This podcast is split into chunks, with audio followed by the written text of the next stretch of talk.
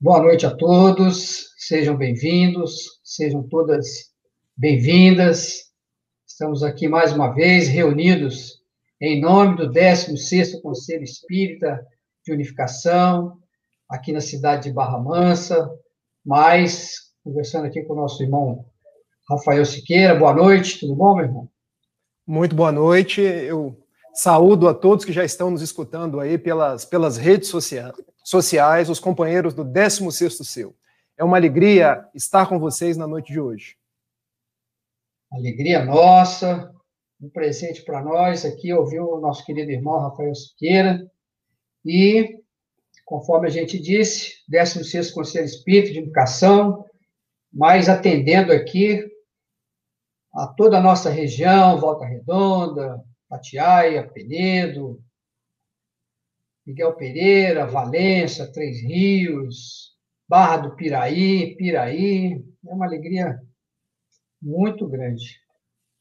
E, e outros irmãos que a gente vê aqui já de outras, até de outros estados também. Então, nosso abraço, nosso carinho. Sejam, mais uma vez, todos bem-vindos. E para a gente preparar aqui para a nossa reunião, para as nossas reflexões, eu escolhi, até para presentear, homenagear o nosso irmão Rafael Siqueira, ele que é um trabalhador lá da CEF, nós vamos falar daqui a pouquinho. Então, nós escolhemos uma mensagem do livro Vida e Mensagem, pelo Espírito Francisco de Paula Vitor, o médium, o nosso querido José Raul Teixeira. Né? E esse livro aqui, maravilhoso, tem uma capa linda.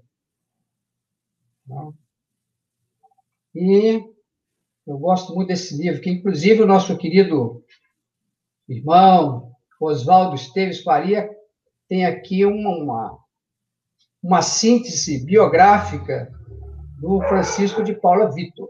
Então, é uma obra belíssima. Nós vamos ler a página aqui, que tem como título Jesus e o Mundo.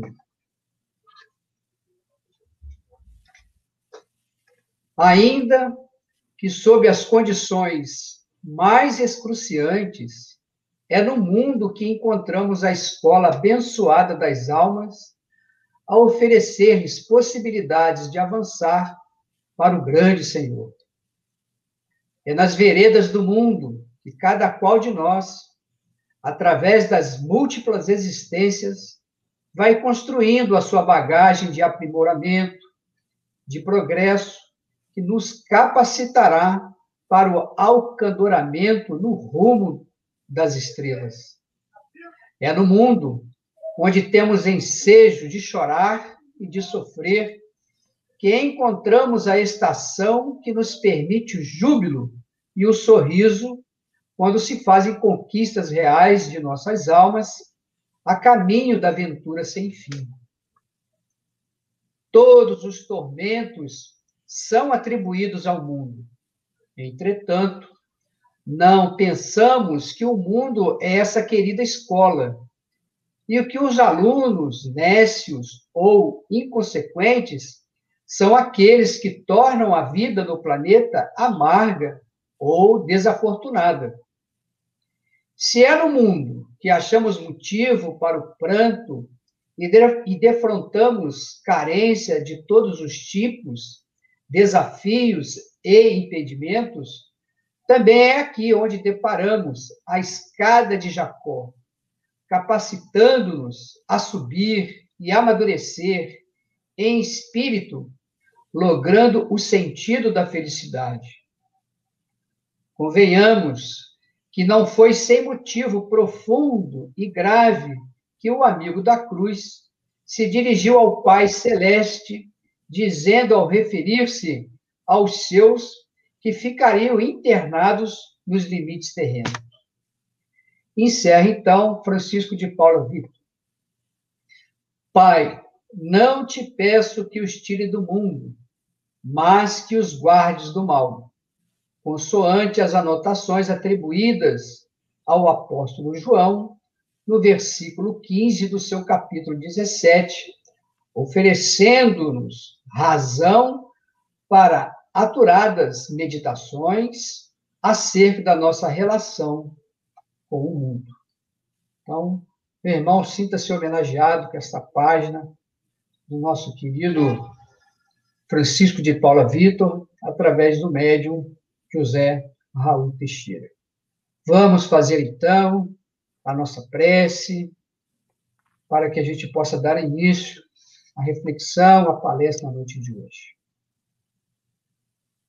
Querido Deus, Pai de infinito amor.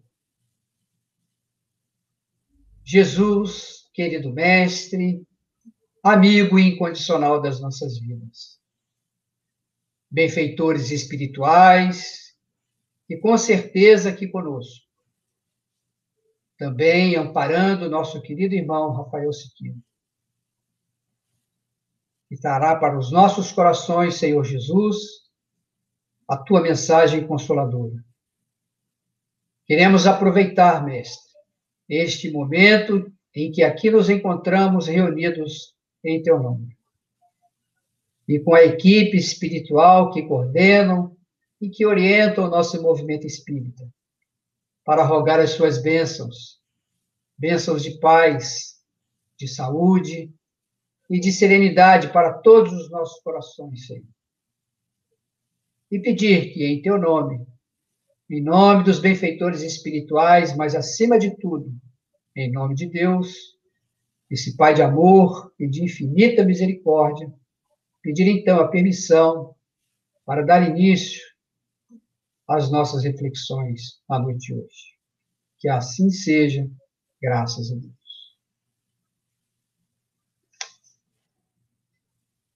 Então, para nossa alegria, o nosso querido Rafael Siqueira, que é nascido em Itaperuna, reside atualmente em Niterói, ele que é um trabalhador da CEF, que é a Sociedade Espírita Fraternidade, que é a casa lá fundada, a instituição pelo médium e tribuno, nosso querido Raul Teixeira.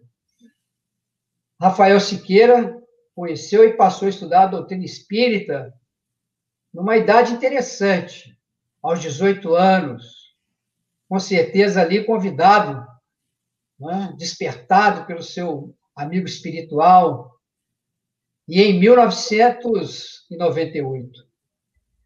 Mas no ano de 2008, nosso, 2008, nosso querido irmão passa, então, para a nossa alegria, para a nossa felicidade, também atuar no campo da exposição doutrinária. Né? Então, ele que é advogado e está aí agora estudando a psicologia. Que maravilha. Meu querido irmão, seja bem-vindo. A palavra é sua. Meus queridos amigos, minhas queridas amigas, que Jesus nos guarde e nos mantenha em sua paz. Quero agradecer o convite, quero agradecer o Adnilson, quero agradecer a cada um de vocês por partilharem esses momentos de espiritualidade e de vida com cada um de nós. Quero dizer da minha imensa alegria em poder fazer essa ponte aqui de Niterói, da nossa Sociedade Espírita Fraternidade, com os queridos amigos aí do 16º Seu. Para nossa reflexão da noite, um pouco mais de caridade. Cerca-te a alma dorida com afagos da tua afeição. Persevera na benevolência, tange as cordas do seu coração. Um pouco mais de caridade sublime virtude para a felicidade. Um tanto mais de amar, perdoar, tolerar e servir. Um pouco mais de caridade. Sublime virtude para a felicidade. Um tanto mais de ouvir e abraçar, dedicar-se e sorrir. Almejas a felicidade? Ampara, portanto, o irmão. Eleva o seu pensamento, tuas palavras, o amor em ação.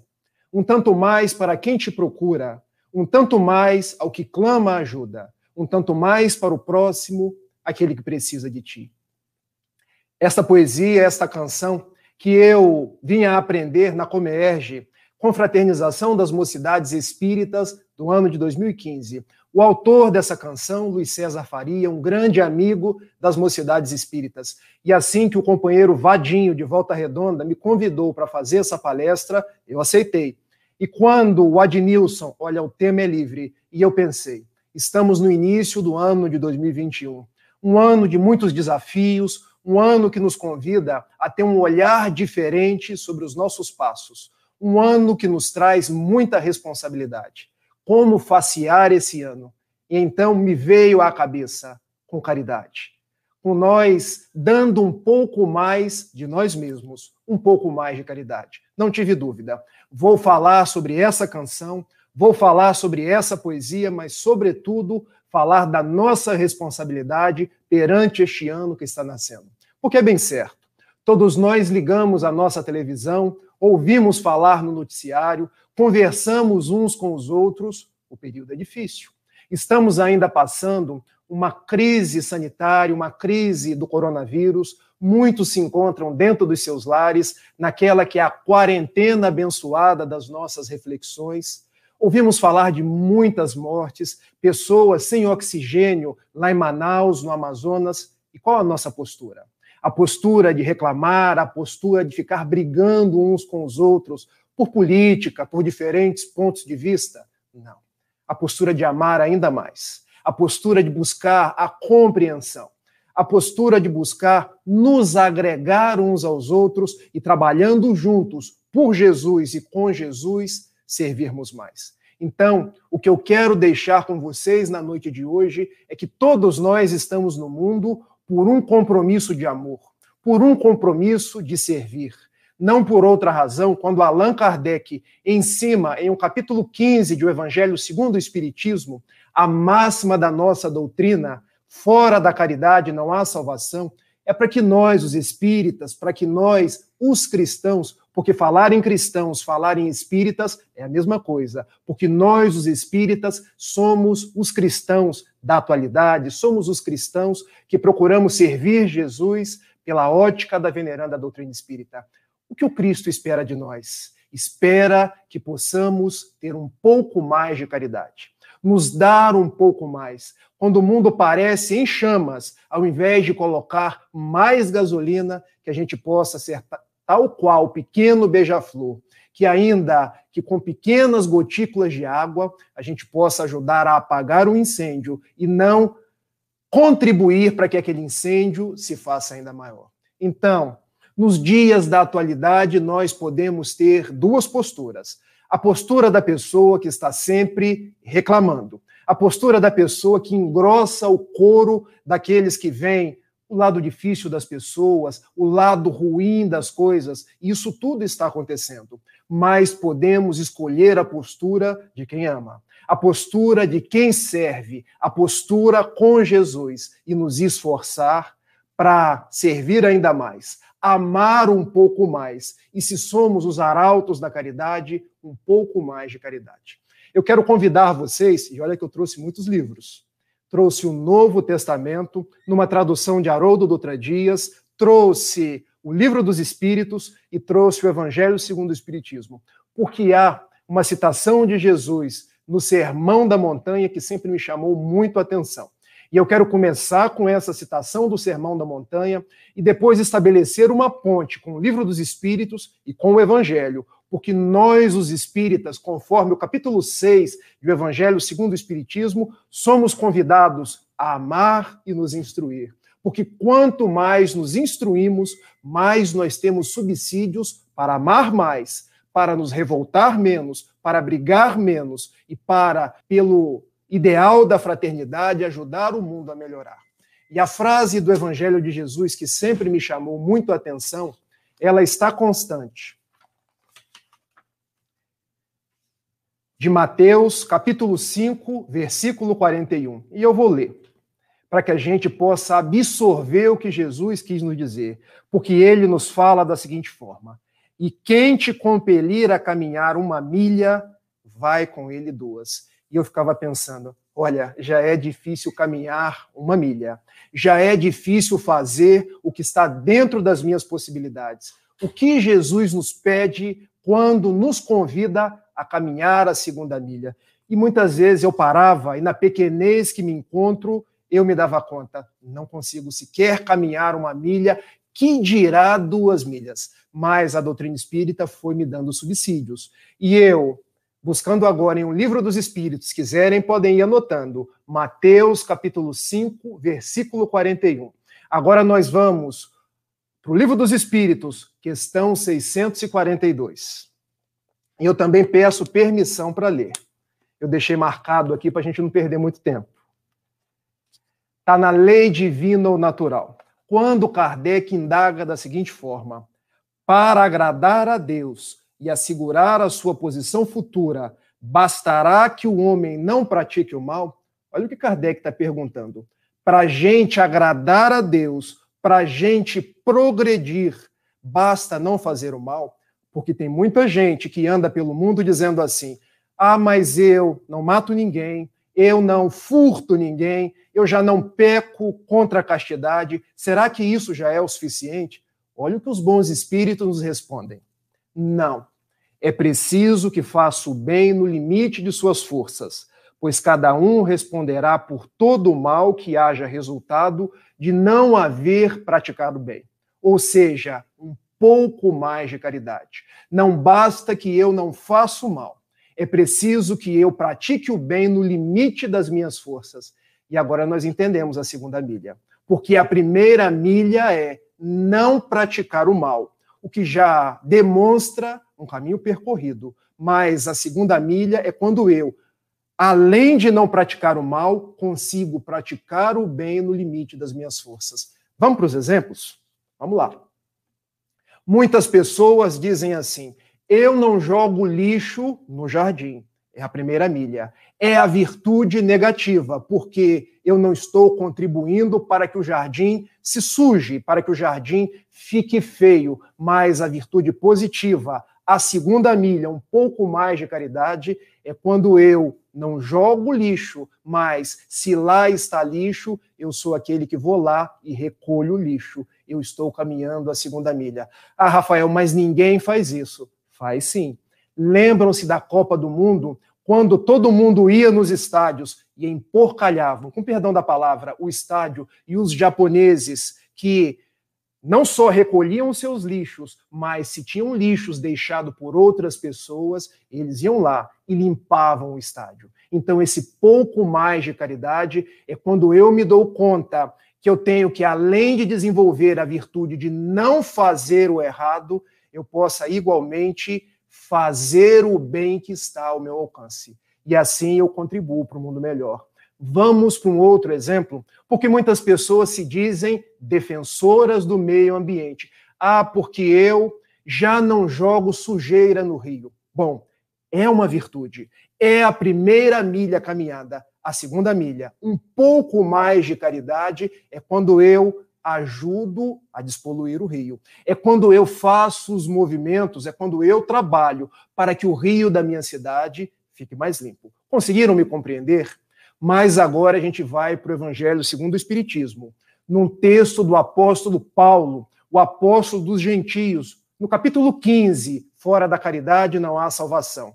E também o, o texto de Paulo, a dissertação de Paulo, tem o mesmo título do capítulo. E no meio ali da dissertação, ele nos fala de uma forma magistral, dizendo assim: Submetei todas as vossas ações ao controle da caridade, e a consciência vos responderá. Não só ela evitará que pratiques o mal, como também vos levará a praticar o bem. Já que não basta uma virtude negativa, é necessário uma virtude ativa. Para fazer-se o bem, é preciso sempre a ação da vontade. Para não se praticar o mal, basta muitas vezes a inércia e a indiferença. Então, qual é a segunda milha de que nos falou Jesus? É quando eu ultrapasso a virtude negativa, eu não mato, eu não furto, eu não pego algo que não é meu e passo a dar de mim, a fazer o bem que está ao meu alcance, porque aí eu estou um pouco mais de caridade, fazendo e contribuindo para o um mundo melhor. Conseguiram me acompanhar? Este é o chamamento de Jesus. Este é o convite de Jesus para os dias de hoje. Tem mais exemplo, Rafael? Tem. Porque muitas pessoas dizem assim: eu não mato ninguém. E é verdade.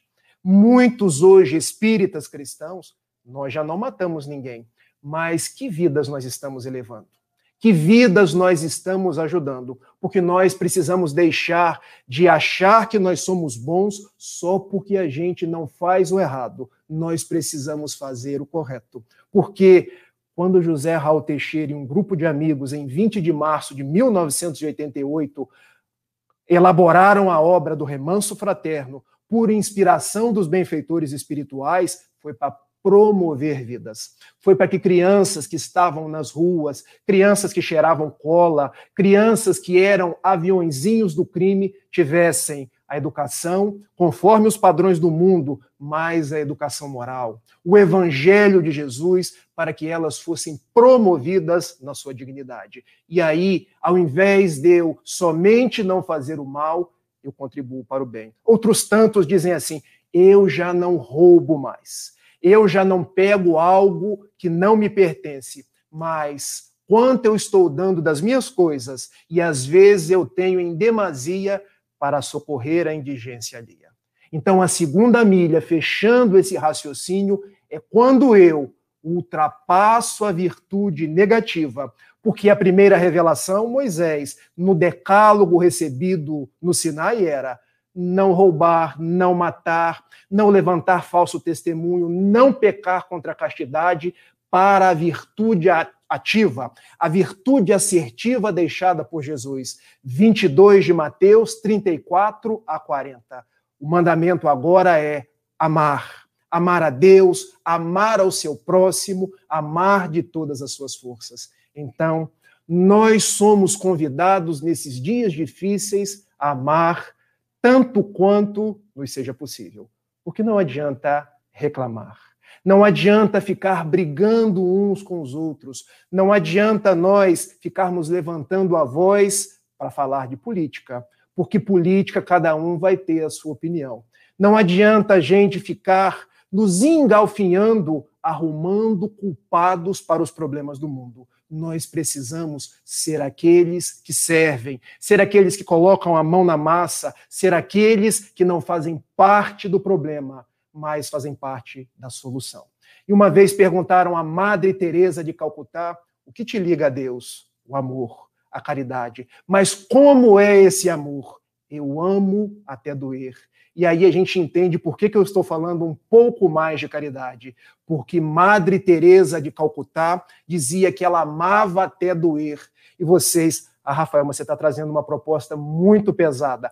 Como é amar até doer? Não é doer fisicamente, é porque quando a gente ama, começa a doer em nós, nós começamos a repensar, a ressignificar alguns vícios, o egoísmo, o orgulho, a concupiscência, essa carga pesada espiritual que ainda nós trazemos de outras vidas. O que dói então é o homem velho, que diante o homem novo que está nascendo, ele sente que está perdendo espaço. Daí, um pouco mais de caridade, um pouco mais de nós mesmos, um pouco mais de brilho nos olhos para ajudar as pessoas, porque para gritar, para reclamar, para disputar, para competir, para encher as redes sociais de conteúdos fake, de conteúdos que agridem, de fofocas, de calúnia, o mundo já está cheio. O que Jesus espera de nós é que nós sejamos o sal da terra, que dá o tempero, que dá o sabor, que motiva as pessoas, um pouco mais de caridade, porque o que Jesus espera de nós é que nós sejamos a luz do mundo, ainda que pequenos pirilampos nós possamos iluminar o espaço, os lugares, nós possamos iluminar uns aos outros. Então, meus amigos, quando nós nos encontramos nesta noite de sábado e a televisão está dando tantas notícias negativas, vamos pensar que nós temos Jesus, que nós temos os amigos espirituais, que tudo acontece conforme a vontade do Criador que tudo está conforme deveria estar, que nós estamos num projeto evolutivo. O nosso mundo está caminhando de um mundo de provas e expiações para um mundo regenerado.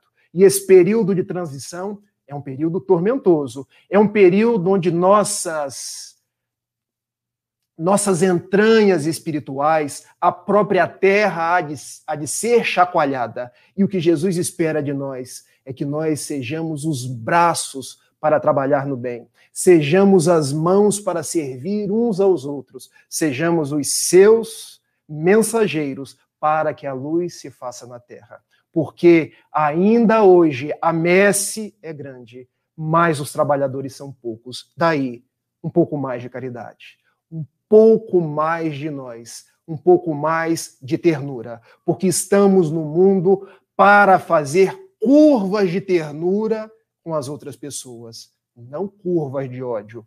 Estamos no mundo para nos relacionar entendendo que cada um está no seu melhor momento. Se ele pensa diferente de mim, cada um pensa da forma como melhor lhe aprover, porque está num tempo, porque está numa determinada forma de estruturar os seus pensamentos. Mas o mais importante é que nós podemos convergir naquilo que é comum. E o que é comum é o amor, é a fraternidade. E para que nós possamos meditar sobre tudo isso que eu conversei, eu quero começar a contar algumas histórias.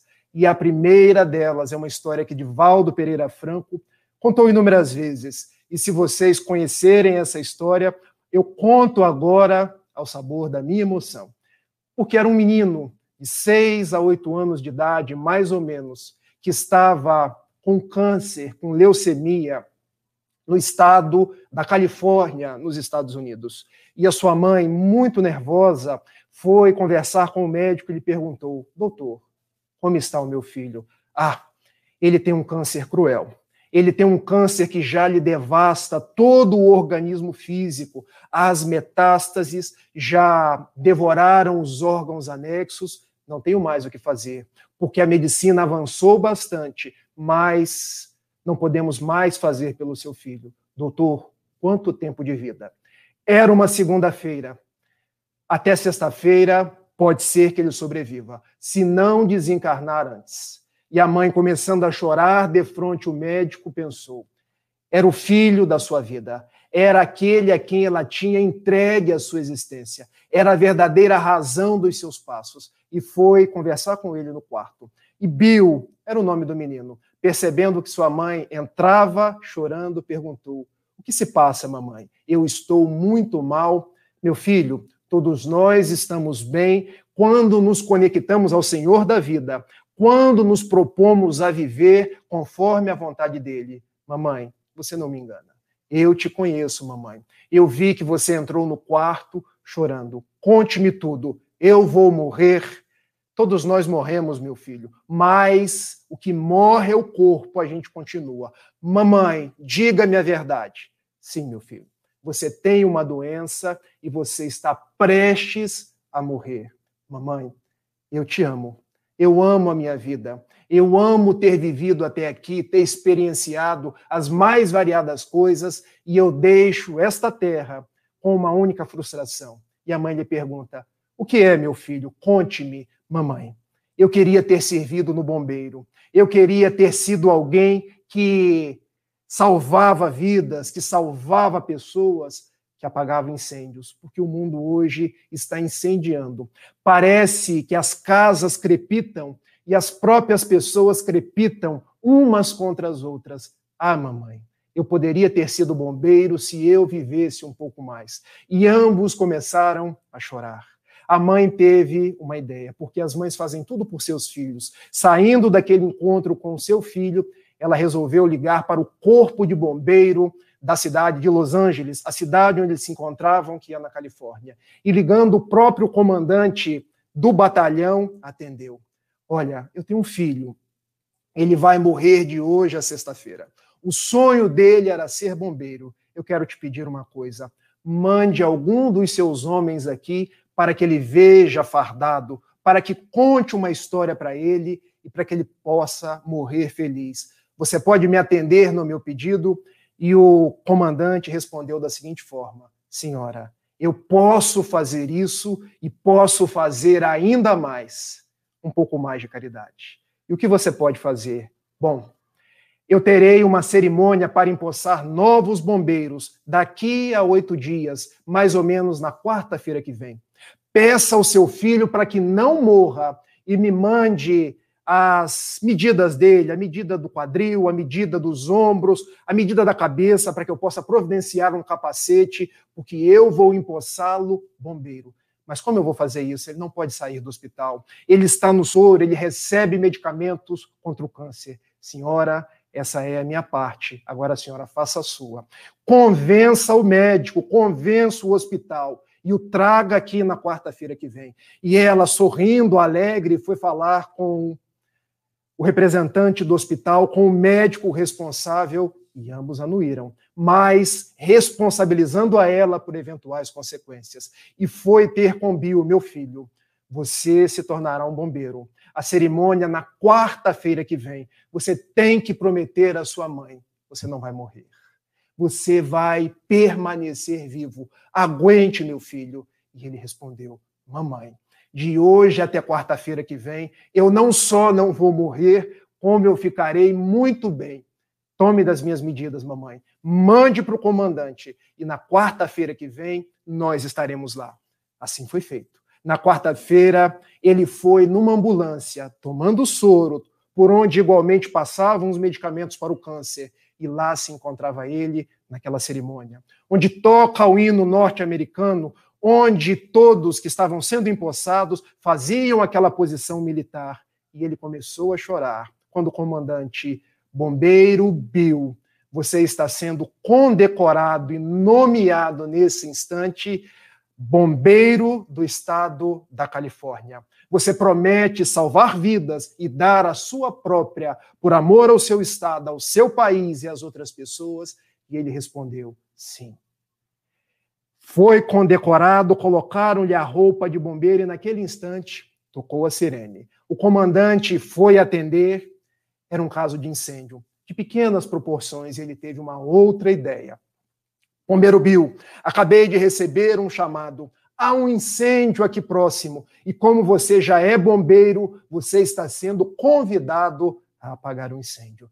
E a mãe esbugalhou os olhos, assim como eu esbugalhei aqui agora, mas comandante, ele tem câncer, ele está morrendo, senhora. Agora que ele é bombeiro, ele prometeu dar a vida dele. E o menino levanta-se daquele catre, daquela maca, arranca o soro e vai.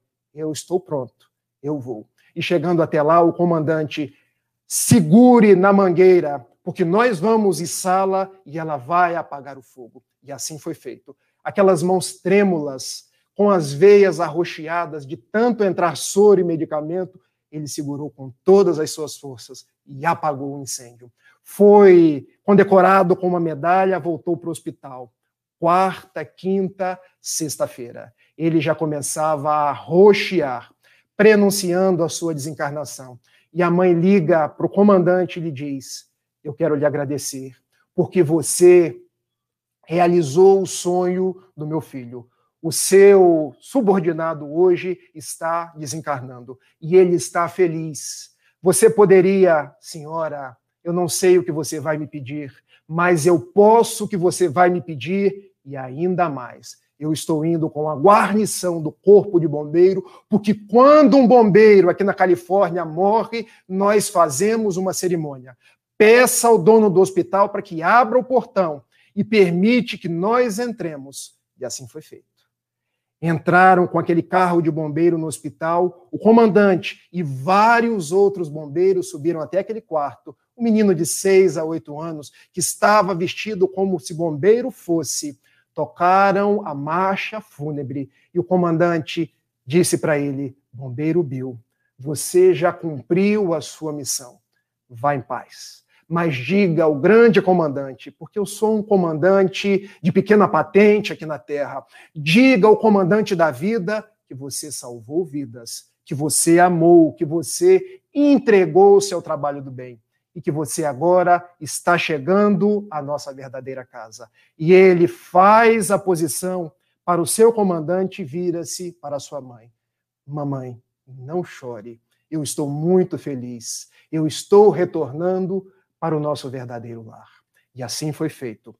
Termino essa história para dizer a cada um de vocês que, da forma como aquele comandante do bombeiro atendeu aquela mãe duas vezes, dizendo: Senhora, eu posso fazer isso e muito mais. Porque no mundo nós podemos muitas coisas, mas em verdade nós podemos ainda mais. Nós podemos nos dar por mais que as pessoas nos peçam. Se Jesus nos diz no Sermão da Montanha, se alguém lhe pede a túnica, dá também a capa. Se alguém lhe convida a andar mil passos, anda dois mil passos. Dá quem te pede e não vire as costas a quem vem lhe tomar emprestado. Porque nós estamos no mundo para seguir os passos de um homem que tinha os cabelos a Nazarena, os olhos claros, da cor do mar da Galileia, e que passou por aqui deixando um secto de amor, um programa de redenção para cada um de nós, que serviu a prostitutas, que serviu a cobradores de impostos, que serviu aos doentes da Galileia, da região de Israel, mas também aos gentios, assim como ele serviu a mulher Ciro Fenícia. E mesmo no auge da sua dor, no auge do seu sofrimento, ele se utilizou de um pouco mais de caridade, dizendo a Deus: Pai, perdoa-os, porque eles não sabem o que fazem. Estes, meus amigos, são dias difíceis. São dias em que nós somos testados na nossa fidelidade a Jesus, no nosso bom combate, nas nossas fibras mais íntimas. Mas são dias que a espiritualidade está do nosso lado. São dias em que sentimos a voz do nosso anjo de guarda dizendo assim: Rafael, Adnilson, segue em frente. Segue em frente, porque eu ausculto os vossos corações e estou de braços com vocês para que vocês não desistam, para que vocês olhem o ano novo com um olhar de esperança, com um olhar de quem não teme, um olhar de quem segue em frente. Quero contar uma outra história, porque essa história do bombeiro Bill é uma história real. Essa segunda que eu vou contar também é uma história real também ocorrida nos Estados Unidos da América do Norte. E conta que havia uma família muito feliz, família constituída por um marido, por uma esposa, por quatro filhos. Mas a desencarnação chegou àquele lar, levando a esposa de nome Essel. E me permitam fazer uma breve inflexão, porque a desencarnação chega para cada um de nós. Conforme a questão 115 do Livro dos Espíritos, nós somos espíritos imortais. Nós fomos criados simples e ignorantes e caminhamos para a perfeição relativa, porque a perfeição absoluta só Deus. Nós nascemos, crescemos, morremos, renascemos ainda e progredimos sem cessar. O nosso verdadeiro lar não é a terra, é o plano espiritual, ou seja, nós viemos, nós retornaremos. Então, que hoje vemos pelo mundo o fenômeno das desencarnações, o fenômeno de amigos, de familiares, de pessoas próximas a nós que estão retornando ao lar espiritual, é um fenômeno normal. É um fenômeno de troca de estágio vibratório. Eu saio da vibração material e volto para a vibração natural, primitiva, que é a vibração espiritual.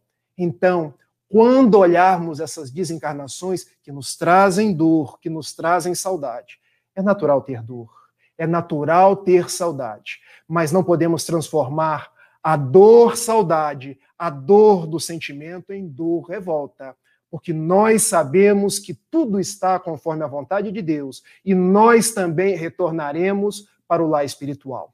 Aqueles que hoje nós não podemos tocar mais porque desencarnaram, eles nos aguardarão no verdadeiro lar, onde, quando houver o nosso reencontro, por certo haverá uma festa.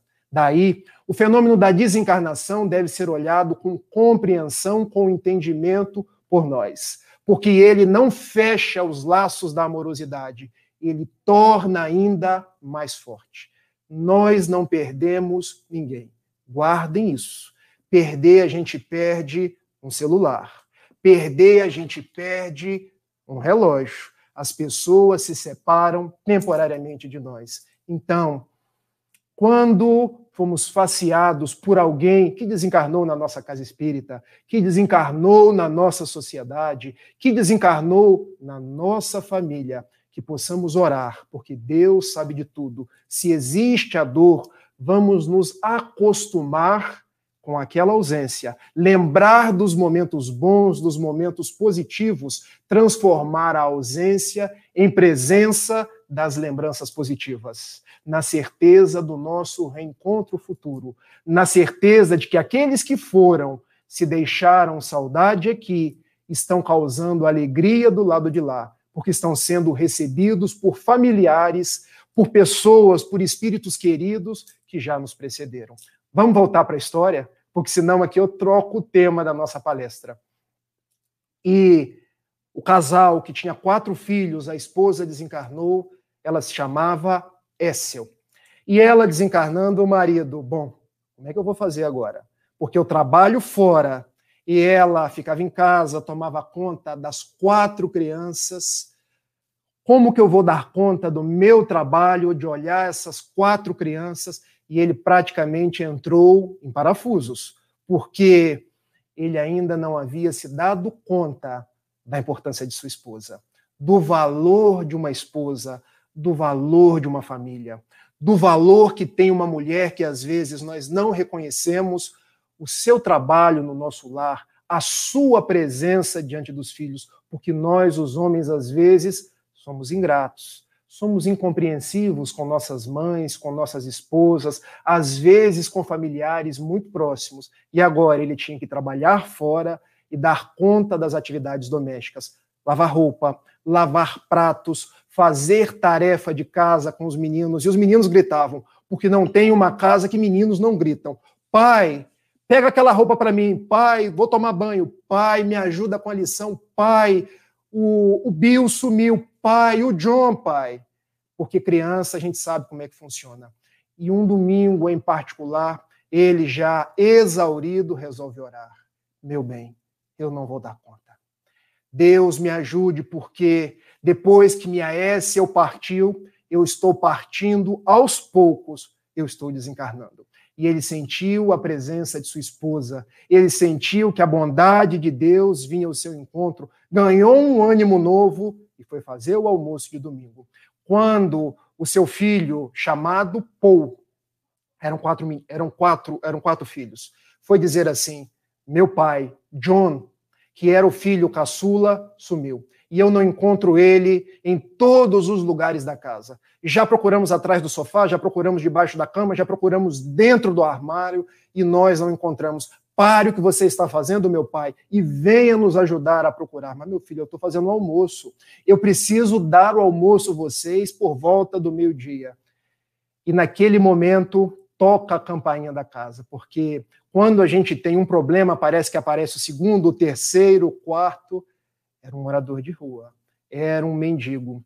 E ele, já exasperado porque tinha que fazer o almoço, porque um filho havia sumido, o mendigo ainda lhe diz: Você pode me dar um prato de comida?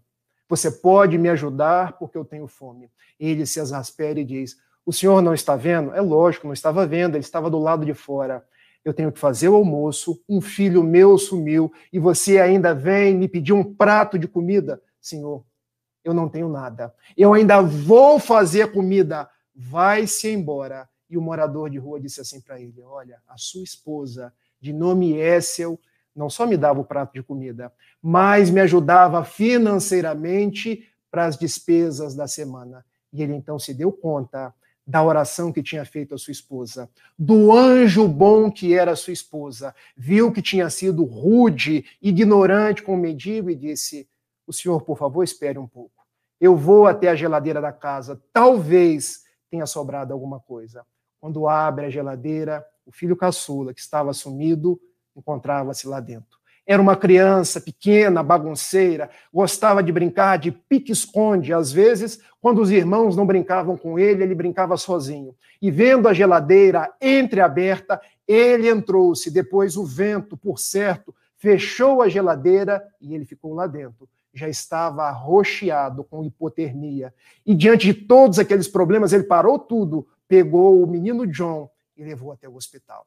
Lá foi feita a terapia conveniente e o menino recobrou a lucidez, recobrou a saúde. E ele se deu conta: se eu não tivesse tido a caridade, um pouco de solidariedade com aquele mendigo que me pediu um prato de comida e eu fui ver na geladeira, o meu filho teria desencarnado.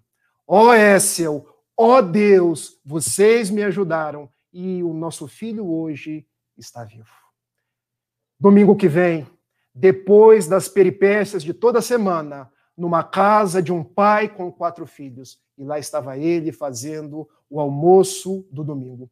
Quando a campainha toca, era o mesmo mendigo, o mesmo morador de rua que lhe pede: Você tem um prato de comida para me dar? E ele dessa vez responde de uma forma diferente: Tenho sim. O senhor, por favor, entre. E entrou e deu o prato de comida e percebeu que aquele morador de rua tinha gestos nobres, não parecia alguém que andava pelas ruas porque ele comeu, porque ele conversou, e o morador da casa teve uma ideia. Olha, eu estou sozinho. Minha Éssel desencarnou. Eu quero te fazer um convite. Você não quer me ajudar a tomar conta dessas quatro crianças? Você não quer ser o avô delas? Com muito prazer eu já tive uma família, eu perdi todo mundo, eu não estou na rua porque eu quero. Foram as mais difíceis contingências, mas hoje estou aqui e posso te ajudar. Posso ser o avô dessas crianças e nós podemos constituir uma família. E assim foi feito. Aquele senhor torna-se um membro da família e ambos constituem um lar, com um pai, com um avô, com quatro crianças. E do plano espiritual, Éssel, que estava secundando com as ajudas espirituais dela e de outros espíritos aquela família. Quando o pai de família resolveu atender o mendigo e foi abrir a geladeira, ele se deu conta que o filho estava lá e, por conta do seu gesto de solidariedade, a vida do seu filho foi salva. Quando ele chamou aquele mendigo para almoçar no segundo domingo e o convidou para fazer parte da família, Aquele homem que muitas vezes nós julgamos equivocadamente que é um morador de rua, passou a ajudar a tomar conta dos filhos. E o que essa história traz para nós? Que quando deixamos os julgamentos, quando deixamos de brigar com a vida, quando deixamos de exigir das pessoas e passamos a nos valer de amor, de compaixão, de tolerância e de exercitar não só a caridade, mas de um pouco mais de caridade, a nossa vida se faz melhor. Nós nos fazemos melhor, nós nos tornamos partícipes do mundo de paz que nós queremos construir, porque a paz não vem pronta. O mundo de paz, o mundo melhor, não é algo que chegará até nós. Nós é que temos que nos transformar, ressignificar as nossas estruturas espirituais e nos transformando, nós faremos um mundo melhor. Não por outra razão, Mohandas Karamchand Gandhi, ele disse: você quer paz, seja paz. Você quer um mundo melhor, seja a mudança que você deseja ver no mundo. Porque quando ainda hoje, pelos mais variados rincões do mundo, há pessoas que gritam, há pessoas que gemem, há pessoas que reclamam, há pessoas tecendo as mais variadas explicações para os problemas do mundo, Jesus nos convida um pouco mais de caridade, um pouco mais de serviço no bem, um pouco mais de disposição, ao invés da atitude passiva de sempre. Por isso é que ele nos diz, no seu Evangelho de João, capítulo 15, versículo 12: O meu mandamento é este, que vocês vos amem como eu vos tenho amado. Também no Evangelho de João, capítulo 13, versículo 35, os meus discípulos serão conhecidos por muitos se amarem. E igualmente em Mateus, capítulo 5, versículo 41. Olha, se alguém te convidar a andar mil passos, anda dois mil. Faze a tua parte. Crie as vossas possibilidades, porque se o trabalhador está pronto, o trabalho aparece. E como eu fui homenageado por uma leitura de uma obra de José Raul Teixeira, eu quero terminar com uma frase de José Raul Teixeira, que é, para mim, não só um pai, mas um amigo e uma referência. Porque uma vez nós estávamos estudando a obra de André Luiz, e André Luiz tem uma frase lapidar, dizendo: quando o trabalhador está pronto, o trabalho aparece. E por certo, ao Teixeira, que estava inspirado pelo benfeitor Camilo, ele resolveu fazer um adendo nessa frase. E ele, posso fazer uma modificação? Estávamos vários cefianos, como nós chamamos, várias pessoas que gostam de beber da experiência de Raul, e Raul nos disse: quando o trabalhador está pronto, o trabalho aparece aos seus olhos, porque o trabalho sempre esteve ali. Há muitos trabalhos a serem realizados. Há muitos trabalhos nos esperando do nosso lado. Há muitos trabalhos a serem realizados no nosso mundo, nas redes sociais. Basta que nós tenhamos os olhos de ver, a disposição de servir e a vontade que é aquele mecanismo redentor que nos tira da inércia e nos coloca em ação. Um pouco mais de caridade. Cerca-te a alma dorida com afagos da tua afeição. Persevera na benevolência, tange as cordas do seu coração. Um pouco mais de caridade, sublime virtude para a felicidade. Um tanto mais de amar, perdoar, tolerar e servir. Um pouco mais de caridade, sublime virtude para a felicidade. Um tanto mais de ouvir e abraçar, dedicar-se e servir. Se almejas a felicidade, ampara, portanto, o irmão. Eleva-lhe o teu pensamento, tuas palavras, que é o amor em ação. Um tanto mais para quem te procura, um tanto mais para quem clama ajuda, um tanto mais para o próximo, aquele que precisa de ti. Deixo a todos o meu abraço, rogando a Jesus que nos abençoe, hoje, agora e sempre. Um feliz 2021. Um beijo e até a próxima. Nossa, meu irmão, que presente, hein? Presente maravilhoso. Né? Ganha todos nós, ganha nosso querido irmão Raul Teixeira. Você é um presente aí para todos nós, nesses momentos desafiadores. A gente gostaria de aproveitar um pouco mais né, esse conteúdo maravilhoso seu, trazendo uma questão que eu gostaria muito que você falasse. Eu gosto muito dessa questão do Livro dos Espíritos, que é a 886. Qual o verdadeiro sentido da palavra caridade, como eu entendia Jesus? Vamos lá. Na verdade, falar de caridade nós sempre deixaremos algo por falar. Porque hoje eu escolhi um aspecto, mas eu poderia ter escolhido vários outros aspectos. Muitos pensam que a caridade tem tão somente a sua faceta material.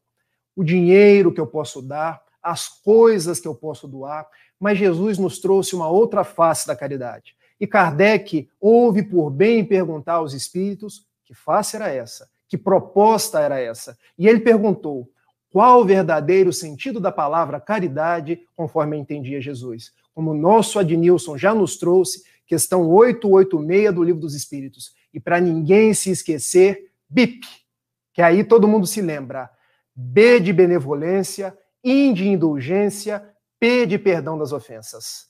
B, benevolência, benevolere, uma palavra em latim. Volere, desejo, vontade, ou seja, fazer, desejar, praticar, bene, bem, para todas as pessoas. Então é quando nós fazemos o bem, nos empenhamos ao bem, praticamos o bem, não só para aqueles que são próximos, mas para com todas as pessoas, sem fazer qualquer tipo de distinção. Indulgência para com as imperfeições alheias. Também uma palavra do latim, indulgência. In quer dizer para dentro.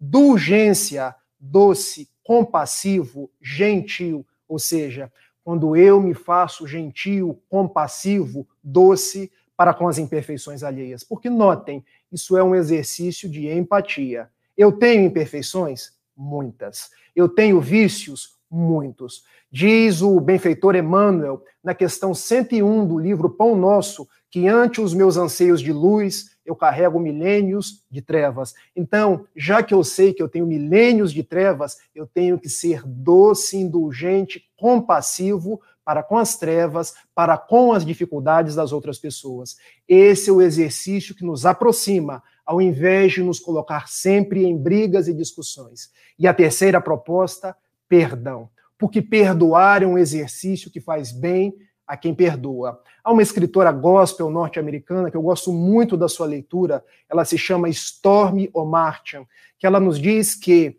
o perdão não faz a outra pessoa correta, o perdão nos faz livres. Então, o perdão é uma proposta de caridade, porque quando nós perdoamos, nós nos fazemos livres. Nós adquirimos paz, nós adquirimos saúde. Porque muitas pessoas acham que ao perdoar o seu irmão, estão tornando ele isentos das suas responsabilidades. Não. Todos nós que erramos teremos as consequências dos nossos atos. Nós é que não precisamos cobrar ninguém, porque toda a justiça vem de Deus. Quando nós perdoamos, então, nós fazemos esse exercício de nos elevar, de procurar a paz, de conquistar dias melhores. E há aqui também uma outra possibilidade, porque muitos acham que o exercício do perdão é somente quando eu perdoo, mas é também quando eu peço perdão, porque eu preciso pedir perdão. Porque eu erro muitas vezes, eu sou inconsequente, eu sou ignorante. Nós devemos nos lembrar da oração do Pai Nosso quando Jesus nos ensina, Pai, perdoa as nossas dívidas, assim como nós perdoamos aqueles que nos têm ofendido. É uma via de mão dupla. Perdoar a quem me ofende e pedir perdão àquele que eu ofendi. E aí nós fechamos a tríade da caridade moral, conforme nos ensinou Jesus. BIP para ninguém esquecer. Benevolência para com todos, não só para com os amigos. Indulgência, ser doce e gentil para com as imperfeições alheias, porque eu também as tenho. Perdão das ofensas.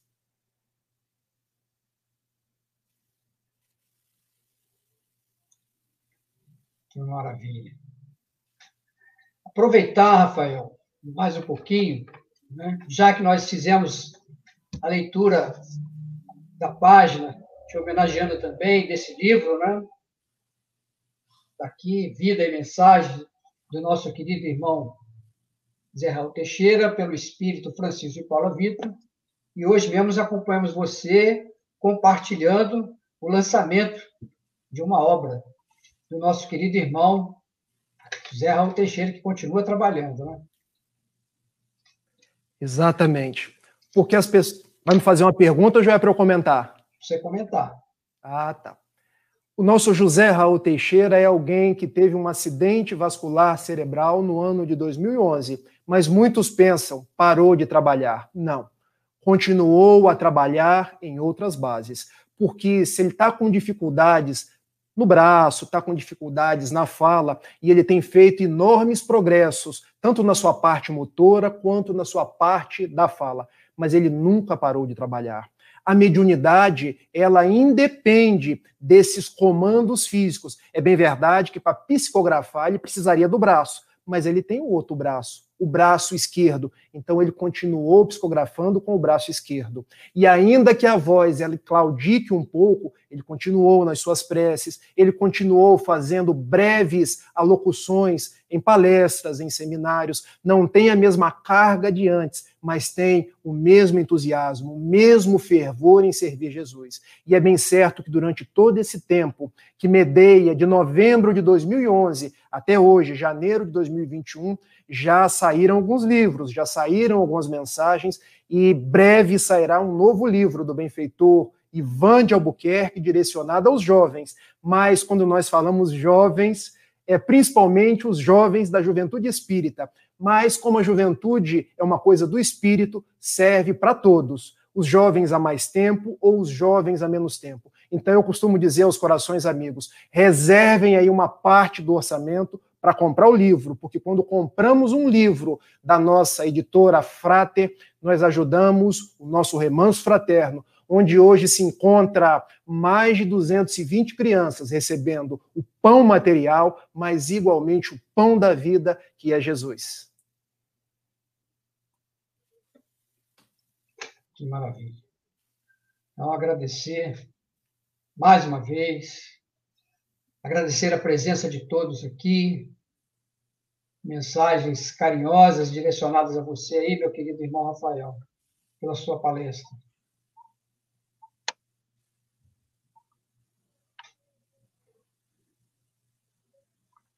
Ó, oh, o livro que vai ser lançado chama-se Avisos Espíritas para a Juventude, tá? Nós ainda não começamos a pré-venda, mas eu acredito que até o início de março ele já vai estar aí disponível e aqueles que quiserem comprar pelo sítio da editora Frater ou, enfim, eu acho que pelo sítio também da Amazon, ele já vai estar disponível.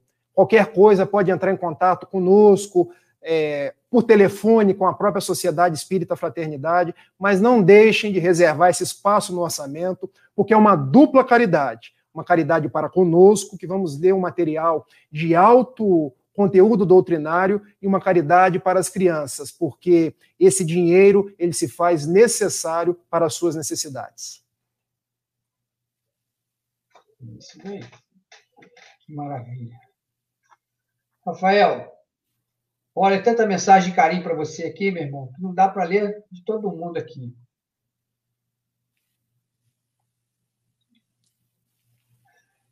Eu agradeço esse carinho, viu? Eu tomo esse carinho como estímulo para a gente continuar, porque cada um de nós que estamos no mundo, nós somos assim um pequeno foco de luz a serviço de Jesus. Pensem isso. Se eu não consigo falar, fazer uma palestra, eu posso dar um bom dia, eu posso dar um sorriso, eu posso ser aquele que constrói dentro do meu lar, eu posso ser aquele que agrega no meu ambiente de trabalho, eu posso ser aquele que, da forma como eu me encontro, dentro das minhas possibilidades, eu posso dar o meu melhor para que o meu mundo se faça melhor. Eu só não posso perder duas bússolas. A primeira bússola, Jesus de Nazaré, o nosso mestre por excelência. A segunda bússola, Kardec porque há uma, uma figura da Federação Espírita Brasileira que nos traz que se Jesus é a porta, Kardec é a chave. Então nós temos hoje um tesouro nas nossas mãos chamado doutrina espírita, que nós possamos nos utilizar desse tesouro para sermos pessoas melhores, pessoas mais atuantes no mundo, pessoas que carregam o senho alegre e na esperança de que tudo vai passar e vai melhorar. Graças a Deus. E lembrando que a semana que vem estaremos aqui novamente com o nosso querido irmão Jorge Elarrato. Palestra imperdível, meus amigos. Jorge Elarra é um grande estudioso do Velho Testamento, do Novo Testamento, da doutrina espírita. Eu digo de coração, assistam a palestra da semana que vem bebam do conhecimento daquele companheiro lá da, da região norte do país, mas que tem uma doçura e uma assertividade no falar, mas, sobretudo, tem muito conhecimento doutrinário. Abracem ele por mim, mas, sobretudo, aprendam com ele, porque através da sua fala vocês enxergarão Jesus e Kardec. Que maravilha, tá vendo aí? Vamos compartilhar então, se Deus quiser. Então, mais uma vez, agradecer o carinho, a presença de todos, agradecer ao nosso irmão Rafael, né? e que também receba o nosso abraço ao nosso querido irmão José Raul Teixeira, do qual nós estamos com muita saudade. Né? Então, e pedir a você, meu querido irmão, você possa fazer essa prece para que possa irradiar para todos os nossos corações esse momento é, delicado, que não somente nós aqui, mas a humanidade, como você disse, experiencia. Oremos com você. Pai nosso, que estais nos céus, na luz dos sóis infinitos, Pai de todos os aflitos, neste mundo de escarcéus. Santificado, Senhor, seja o teu nome sublime em todo o universo exprime concórdia, ternura, amor. Venha ao nosso coração o teu reino de bondade, de paz, de caridade, na estrada da redenção. Cumpra-se o teu mandamento, que não vacile nem erra, nos céus como em toda a terra, ainda de lutas e de sofrimento. Evita-nos todo o mal. Dá-nos o pão do caminho, feito com a luz e com o carinho do pão espiritual. Perdoa-nos, meu Senhor, os débitos tenebrosos, de passados escabrosos, de iniquidade e de dor.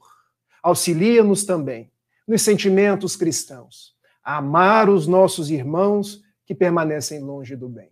Com a proteção de Jesus, livra nossa alma do erro, neste mundo de desterro, distante da tua luz. E que a vossa ideal igreja, que o nosso ideal centro espírita, seja o altar da caridade, onde se cumpra em verdade o vosso infinito amor. Jesus, abençoe os corações que te buscam, os companheiros do 16 seu. Abençoe Adnilson, seus familiares. Abençoe-nos nessa quadra difícil da existência.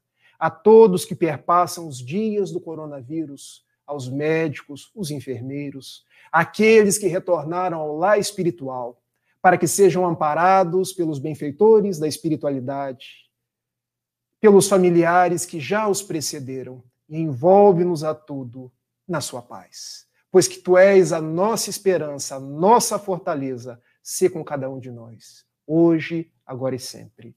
Que assim seja. Que assim seja.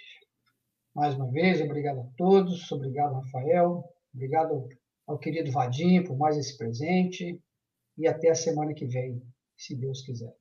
Um abraço a todos.